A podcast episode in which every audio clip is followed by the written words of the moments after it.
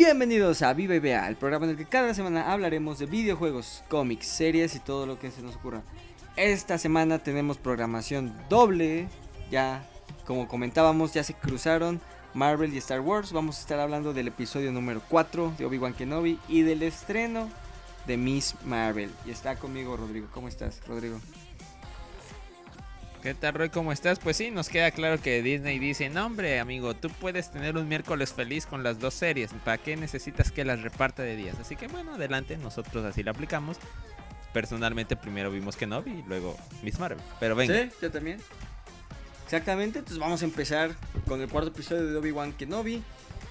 Eh, episodio que por ahí vi que ya está separando mucha gente, mucha gente no le gustó tanto, mucha gente sigue ese, eh, pues me sigue gustando.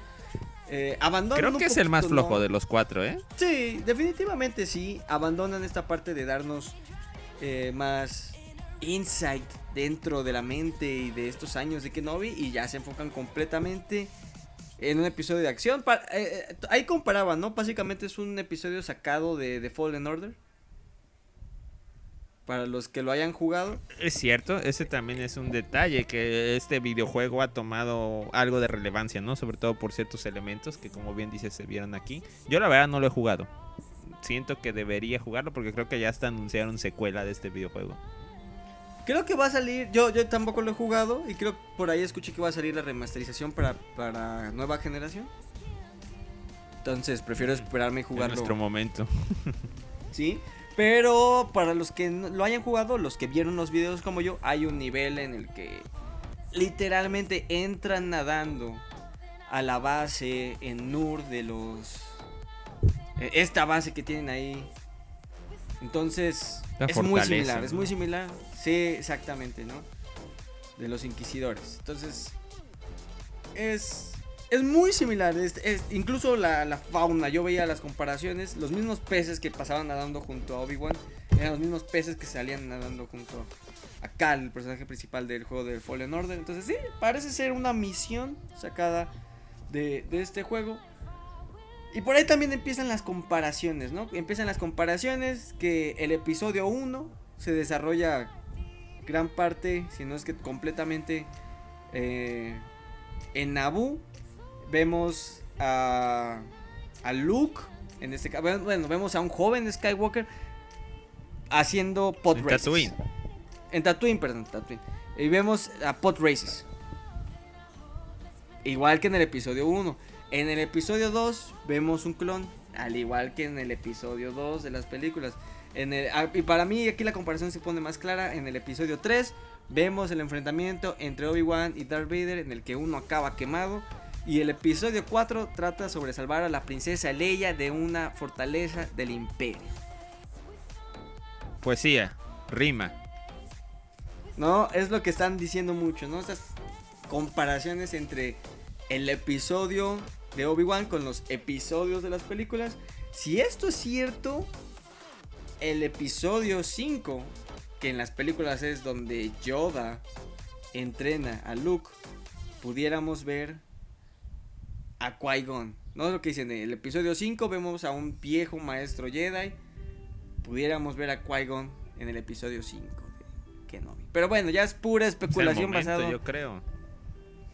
Sí, ¿no? Ba- basado en las cosas que está haciendo. Pero yo creo que episodio. A lo mejor episodio 1 y 2 para mí están forzándolas un poquito.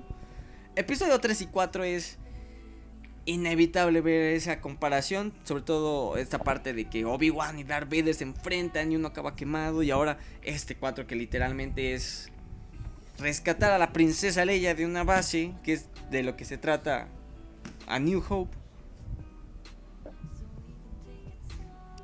Sí, sí, muy cierto. Y, por ahí decías, ah, yo con este episodio 4, que sí decíamos, coincidimos, eh, puede ser el más flojito de los tres, sí me di cuenta que hay gente que no está comprando la serie. Eh, no va a poner a discutir, ¿no? De quién tiene razón. Yo la verdad es que sigo estando conforme con lo que he visto, digo, sigo esperando otras cosas. Pero pues sí veo que de este episodio se quejaron mucho. eh, siguen diciendo que hay cosas que están contradiciendo pues el canon. Y sobre todo mucha antipatía al personaje de Leia.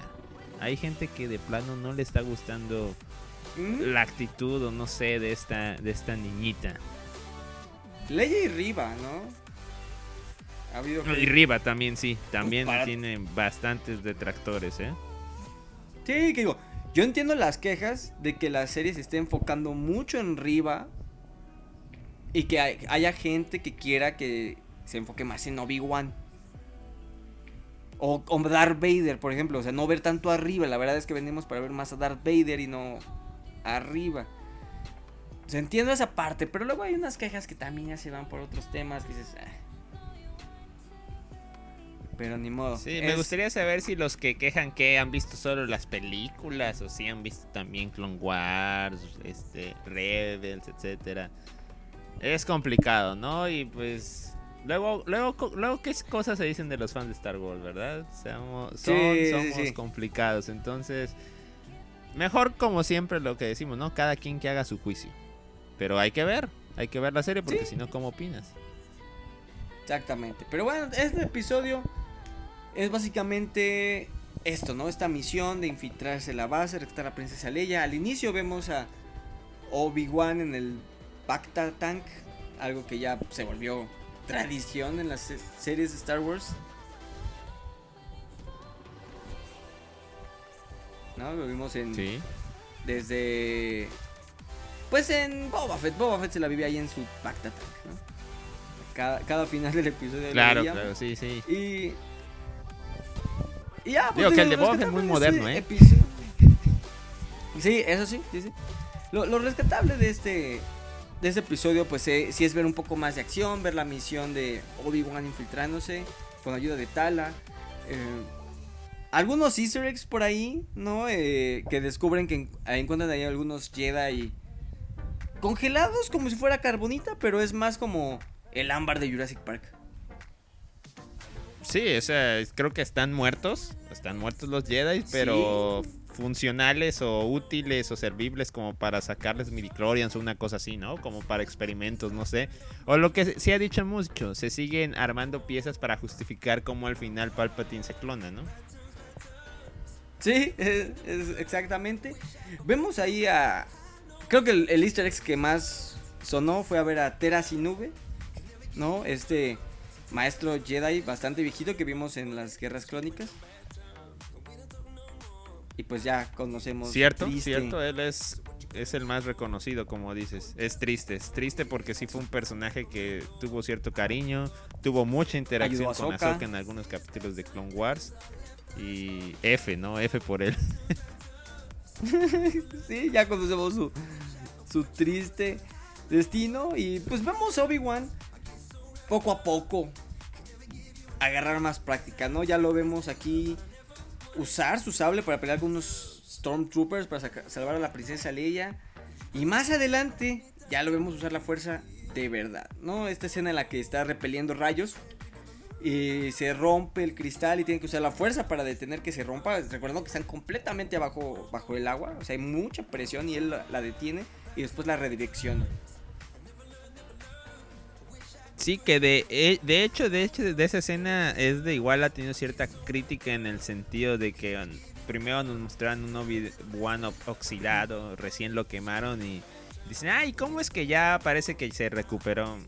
La fuerza es la fuerza, hijos. No, y está bajo presión, no es lo mismo. No es lo mismo en un caso de vida Sí, o sí, muerte. sí, de acuerdo. Pero aquí es donde vienen unas quejas de las cuales yo, con, yo coincido. De que cuando yo lo estaba viendo dije, "Ah. ¿qué rayos? Eh, cuando ya, después de esta parte, cuando logran escapar, que traen a la princesa Leia metida. O sea, está tratando de. Ah, Están escondiendo a la princesa Leia de la misma forma en la que yo meto dulces al cine.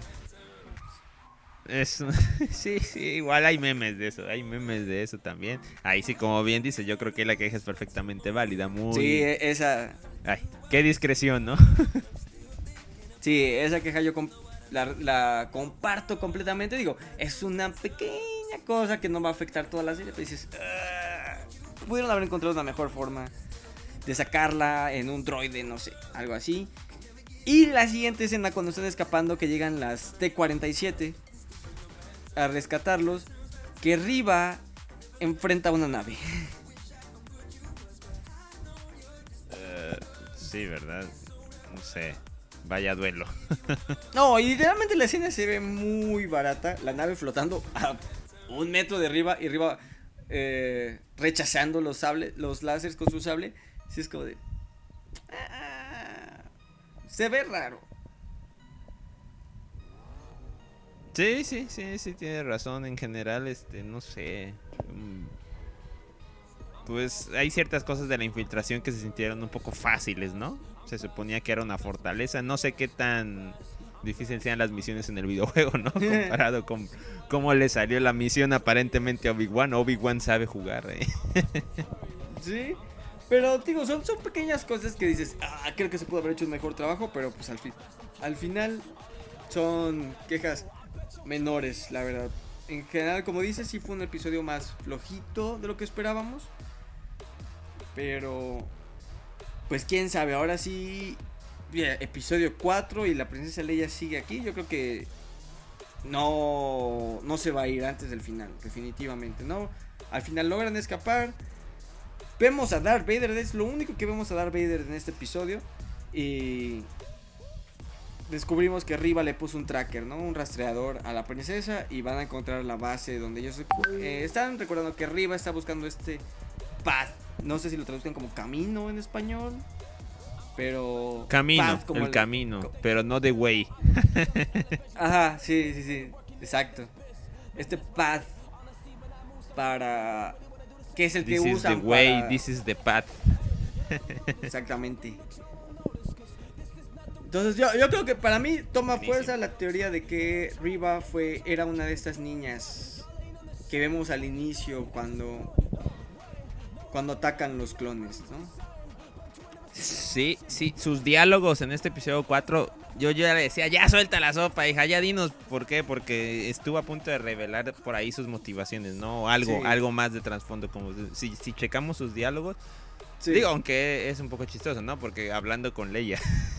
que igual por ahí eso criticaban, ¿no? Que Leia aguantó el interrogatorio y ¿por qué no sospechó de que a lo mejor aguantó por su fuerza? ¿No? Pero bueno. Sí, también, también, no, no tienen razones por cuál saber que es una Skywalker, pero sí pudo haber sentido, pues, yo sé que después, creo que después de la 1 no se ha vuelto a mencionar la palabra midichlorians en nada de Star Wars. Eh, más o menos, ¿no? Creo que cuando estaban analizando a Grogu por ahí la mencionaron, ¿no? ah, creo que sí. Pero bueno, sabemos que esa es una palabra eh, complicada. Pero como estaba Grogu en la escena, dijeron, nada, no pasa nada, no escuchamos nada. Pero en la forma en la que quieran parafrasearlo, ¿no?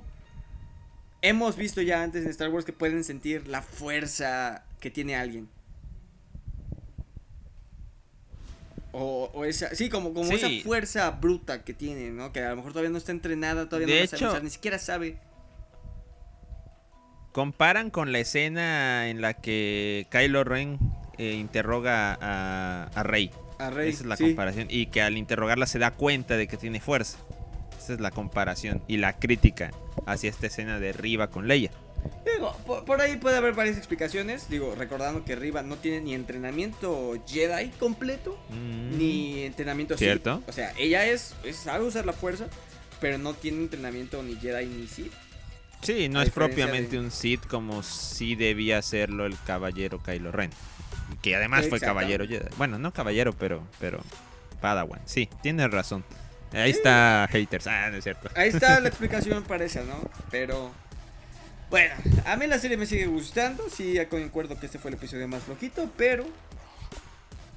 Eh, creo que los siguientes dos tienen que estar muy buenos. Y si son así, si son como se ha hecho la comparación, y si los siguientes dos episodios tienen algún tipo de imagen con el Imperio contraataca y Return of the Jedi, es. Sí, sí, sí. Eh, nos esperan los dos mejores. Viene lo mejor. Seguimos confiando, seguimos confiando. Sí. Y ahora, regresando a la programación habitual. Otra vez tenemos contenido semanal de Marvel. Se acaba de estrenar Miss Marvel, otra serie envuelta en polémica. Aunque yo creo que está un poco más aceptable, diría yo. ¿Aceptas la polémica, quieres decir? Ah, acepto las críticas de la gente que no le gustó. Porque definitivamente esta se siente Ok. muy diferente. Que otra serie. Eh, sí, tiene una narrativa curiosa. Al- De hecho, yo te diría que los primeros 15, 20 minutos me costaron un poquito. Ya después, Eh. ya, ya le agarré. Ay, hay que decirlo, hay que decirlo. Digo, sabemos que tampoco es como que una película sobre un extraterrestre morado que es fan de sus piedras. Eh, está hecha para adultos. Pero esta serie específicamente sí se siente más hecha para niños. Y al ser Marvel ya una propiedad de Disney, es imposible que la gente haga la comparación y decir la están Disneyfificando. Porque sí, se siente como una Ah, serie de las que veríamos en Disney Channel, la verdad. Ok, de acuerdo, sí, sí, sí. Puedo, puedo comprarte esa parte, ¿no? Es, Tú ves la es- serie. Sí, pues sí, sí se siente ese, ese tono, ¿no? Como dices. No le quiero poner infantil la etiqueta, pero sí ese tono, pues sí, vamos a dejarlo como dices, tono Disney Channel. Pues sí, para, para los que crecimos viendo Disney Channel, para los que vimos todas esas series de adolescentes en la escuela, en comedias, en sitcoms, es eso. Literalmente se siente como eso. Entonces, aquellas personas que no les gusta porque tiene ese tono más infantil, están en su derecho también. No, no tienen por qué gustarle todo lo que es de Marvel, ¿verdad? A mí sí me gustó porque yo crecí viendo esas series de Disney Channel. Pero sí reconozco que sí tiene un tono más ligero que cualquier otra propiedad que hemos visto de Marvel. Pero bueno, al menos tiene conexiones desde el minuto uno. Eh, ¿Y qué conexiones desde el inicio? Ahí es donde creo que todos nosotros, por lo menos los que somos mega fans, nos sentimos identificados. Ver que Kamala Khan es una fangirl de Marvel, tiene su canal de YouTube en el que habla sobre Marvel. Y es como ok, me siento identificado. Todo, toda la trama del episodio, ella quiere ir a una convención a la cual definitivamente yo iría. Claro, sí, sí, sí, sí, no, definitivamente, qué buena vibra, este, exacto, ver esa conexión de, de- del fanatismo, ¿no? Por ahí igual, dentro de toda esa historia, eh, eh, por ahí revelaban este dato importante, ¿no? De que de los podcasts que según grabó, creo que sí podcast, ¿no? Que grabó Scott Sí. y que gracias a eso mucha gente sabe, ¿no? De qué pasó en las batallas. Ya ves que lo- me acuerdo que cuando hablábamos en WandaVision de cómo es que tenía todos los detalles Darcy, me parece. Sí, no, lo hemos comentado la miles de veces. Lo hemos comentado miles de veces en diferentes momentos, en diferentes puntos en los que dijimos, ¿por qué sabe lo que ocurrió en la batalla? Bueno, Ant-Man lo contó en un podcast, espero, de verdad espero poder ver algo de esto en Ant-Man Quantum Mania. ¿Verdad que Pero sí? sí, Estaría bueno. todas, todas las teorías que pudimos haber tenido, todas las dudas de por qué rayos conocen lo que ocurrió en la batalla, ya lo sabemos. Ya lo sabemos gracias a Ant-Man y su podcast. Y pues sí, no, toda la trama de este episodio básicamente es conocer a Kamala Khan. Kamala Khan que es Miss Marvel, un personaje bastante, bastante nuevo. No, su primera aparición fue en 2013 en un cómic de Capitana Marvel y no tuvo su primer cómic eh, donde ella fuera la protagonista hasta el 2014. O sea, ya había pasado la primer película de Avengers y todavía no salía Miss... No, no existía Miss Marvel todavía. O sea, nada más para ponerlo como perspectiva. Que es un personaje bastante nuevo. También por eso se explica que no tenga tanto fandom como otros personajes. Claro, y que le puedan cambiar la historia de origen, porque creo que definitivamente se la cambiaron, ¿verdad? Que es una de las preguntas que teníamos y ya llegaremos a ello. Sí, sí, exactamente. Y bueno, todo este. Toda, como ya comentábamos, toda la trama de este primer episodio se centra en que Kamala y su amigo Bruno quieren ir a la Avengers Con, que está en el mismo campo donde se creó Capitán América, el mismo campo que visitan en Soldado. No, en. ¿Sí es el Soldado del Invierno o es en Guerra Civil? Es en Soldado del Invierno, ¿no? Ok, no recuerdo bien, no recuerdo bien, perdón. Es Soldado del Invierno, donde encuentran a Sola. Ya, y ya, ya. el mismo campo que visita a Tony y Steve en Endgame. Cuando tienen Ya, que sí regresar a bien. los. Cuando tienen que regresar al pasado a buscar eh, el Tesseract. Entonces, Claro, es sí. aquí, es en este campo donde es la Avengers Con. Y algo que a mí me gustó muchísimo, muchísimo de la serie es este estilo que tomaron como para el fondo cuando ellos están hablando. Lo vemos en muchas escenas, esta escena en la que van en su bici y van hablando del disfraz y el graffiti de atrás empieza a cambiar con los disfraces que ellos van diciendo de que eh, Capitana Marvel Zombie o Capitana Marvel Princesa o Strange Pantera Negra. Sí, mu- mucha, mucha arte, ¿no? En esas escenas en general, ¿no? Este, cómo hacen su... Todo empiezan a hacer su visión, ¿no? De cómo va a salir el plan y todo. Sí, Sí. la verdad es que el estilo artístico... Bastante original para una serie de Marvel, digo. Seguramente esto se ha visto en otras propiedades, pero al menos en Marvel creo que quedó muy bien. Sí, no, a mí me gustó mucho y sobre todo estas dos escenas, ¿no? Donde van hablando de los disfraces y cuando están hablando del plan para llegar al Avengers Con. eh, cuando van texteando, que también podemos ver lo que ellos están escribiendo en las cosas como del fondo. Sí. No, no, también, e- eso es algo que me gustó mucho. Pero como dices, en los cómics, Kamala Khan es una inhumano que consigue sus poderes mediante esta nube terra. mm, de terragénesis. Se me, se me va el nombre del proceso por el cual un inhumano consigue sus poderes, pero los que vieron Agents of Shield Sí, la recordarán. Terregénesis, sí. Todos los que vieron Agents of Shield recordarán de qué estoy hablando. Claro que sí. Aquí todavía no sabemos, a lo mejor, pero pues vemos que la abuela de Kamala Khan le envía unas cosas a su mamá, entre ellas este brazalete, que es el que finalmente le da los poderes. Que más adelante vemos, y básicamente es una linterna verde. A diferencia de los cómics que podía estirar sus ¿Cierto? podía estirar sus brazos y piernas. Aquí básicamente lo que puede hacer es crear todo lo que ella se imagine. O sea, la convirtieron en un linterna verde. En vez de un anillo y un brazalete. No lo había pensado, pero tienes razón, es un estilo muy similar, ¿cierto? Cierto, y yo digo que ni tan mal que no hayan metido lo inhumano, porque así sigue sin descanonizar lo que pasó en Shield. Mejor dijeron, no nos vamos a pelear ahorita con el tema inhumanos. Sí, y. Y pues bueno, entonces ese es su cambio de poderes, ¿no? Este, a un punto también interesante que vemos más adelante, este Bruno le hace unos guantes de fotones para su disfraz. Pero para los que la vean con subtítulos, cuando ella dice Photon Gloves, la palabra photon está en mayúscula. La P está en mayúscula. Como si fueran los guantes de fotón. María Rambo. Ujú. Ah, ok, ok, No claro, sé. claro. No sé si ella No. ya es conocida. O, o nada más es simplemente poner fotón con mayúscula y lo estamos pensando un poco de más. Pero en la traducción, cuando dice Photon Globes, eh, está la P en mayúscula. Como si fueran. de- como si fuera fotón un nombre propio. Sí, nombre propio, claro. No, no, no, no tenía ese detalle.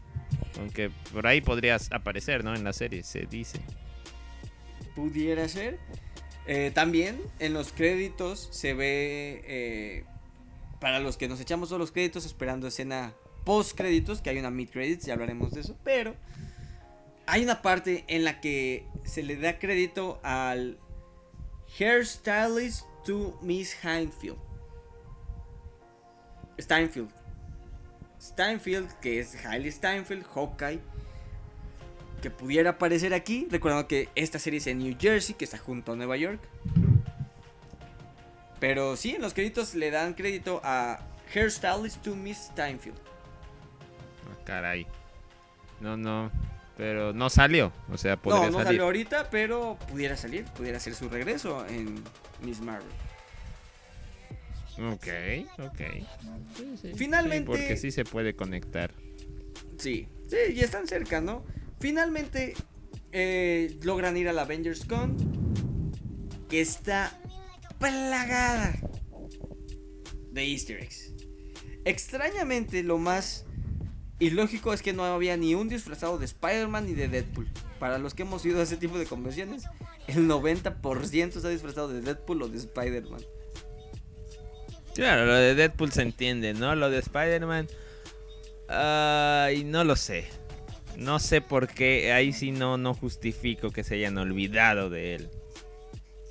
Porque Pero no se- sé, se a lo mejor olvidaron Sony de Peter no Parker. sé, alguna cosa, ¿eh?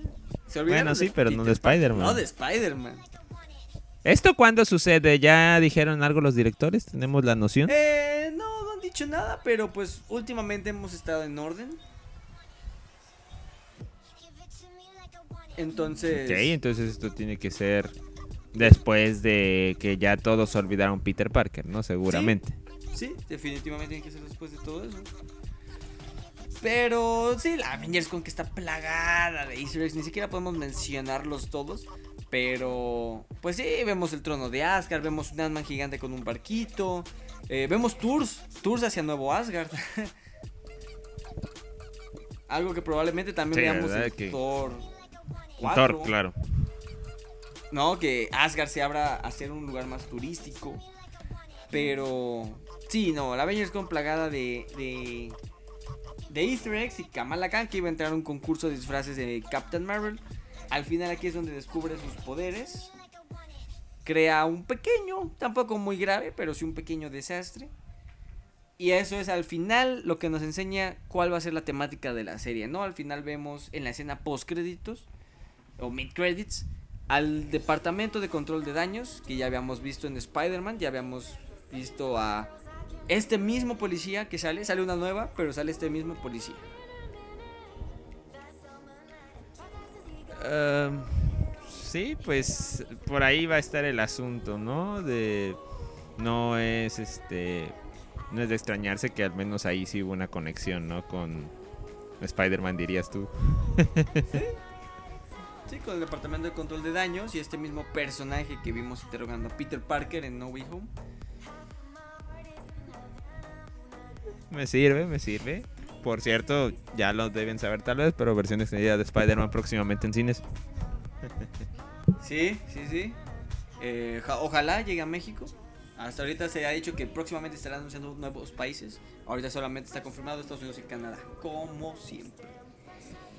Pero Me insultaría que no llegue a México, pero bueno. Sí, sí, pero bueno, curiosamente en esta escena, eh, uno de los archivos que tenía esta nueva policía o agente del Departamento de Control de Daños decía que estaba investigando a una mujer de pelo castaño involucrada en dos asesinatos en un cementerio en 1979.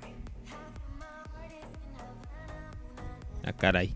¿Y eso qué es? Está muy random. Y 1979 es así.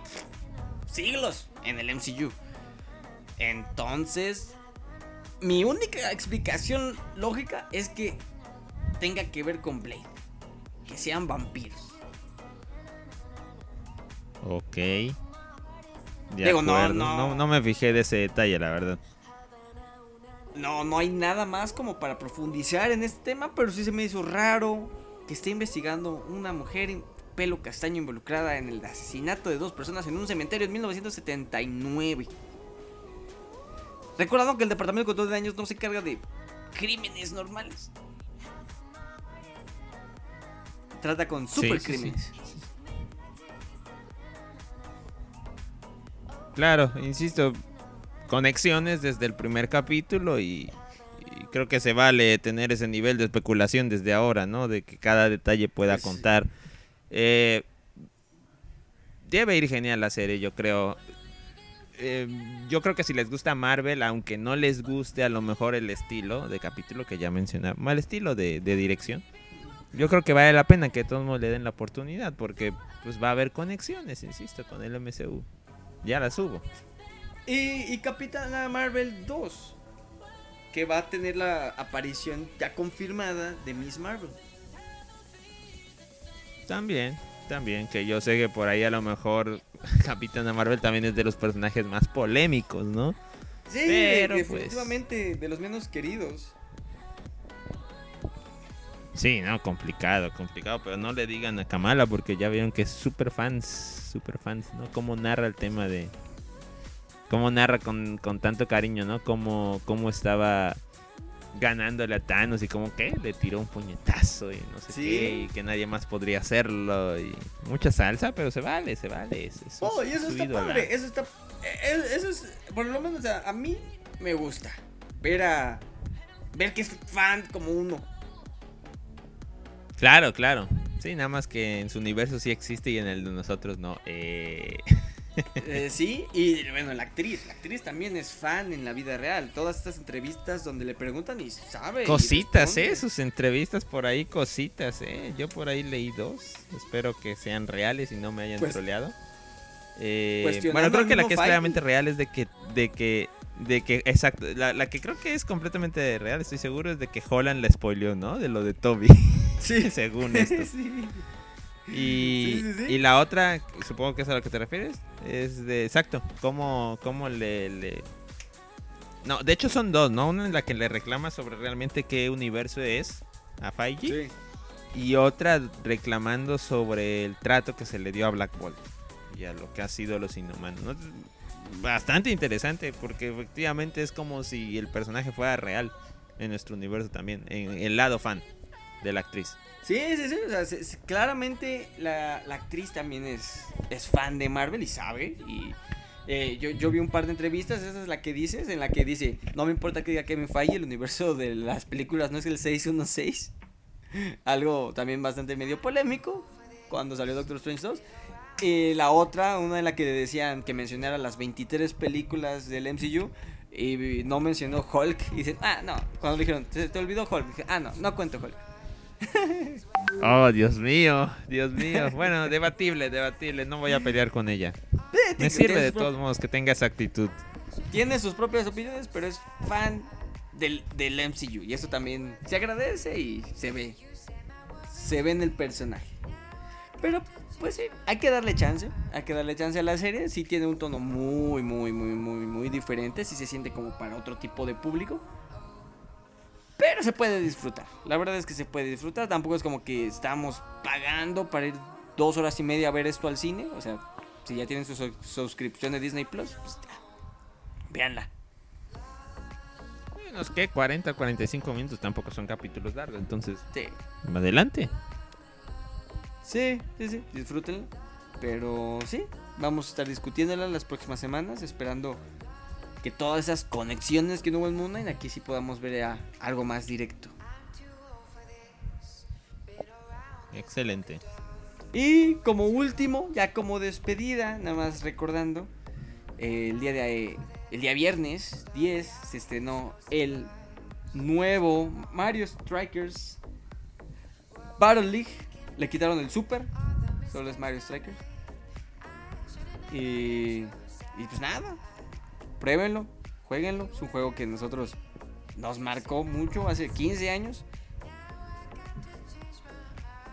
Entonces, se Sí, los recomendamos. Ampliamente Nuestra- recomendado. Nuestra recomendación, ¿no? Del conocido para los cuates como el Mario Fútbol está de vuelta. Si estás un poquito cansado del FIFA, del eFootball, quieres algo un poco más relax, dale un poco de amor a este juego en el Nintendo Switch. Adelante, esas patadas y esas faltas, se vale de todo. Sí. Pero bueno, estaremos escuchando la siguiente semana. Vamos a discutir los siguientes episodios y cualquier otra cosa que ahí se nos atraviese.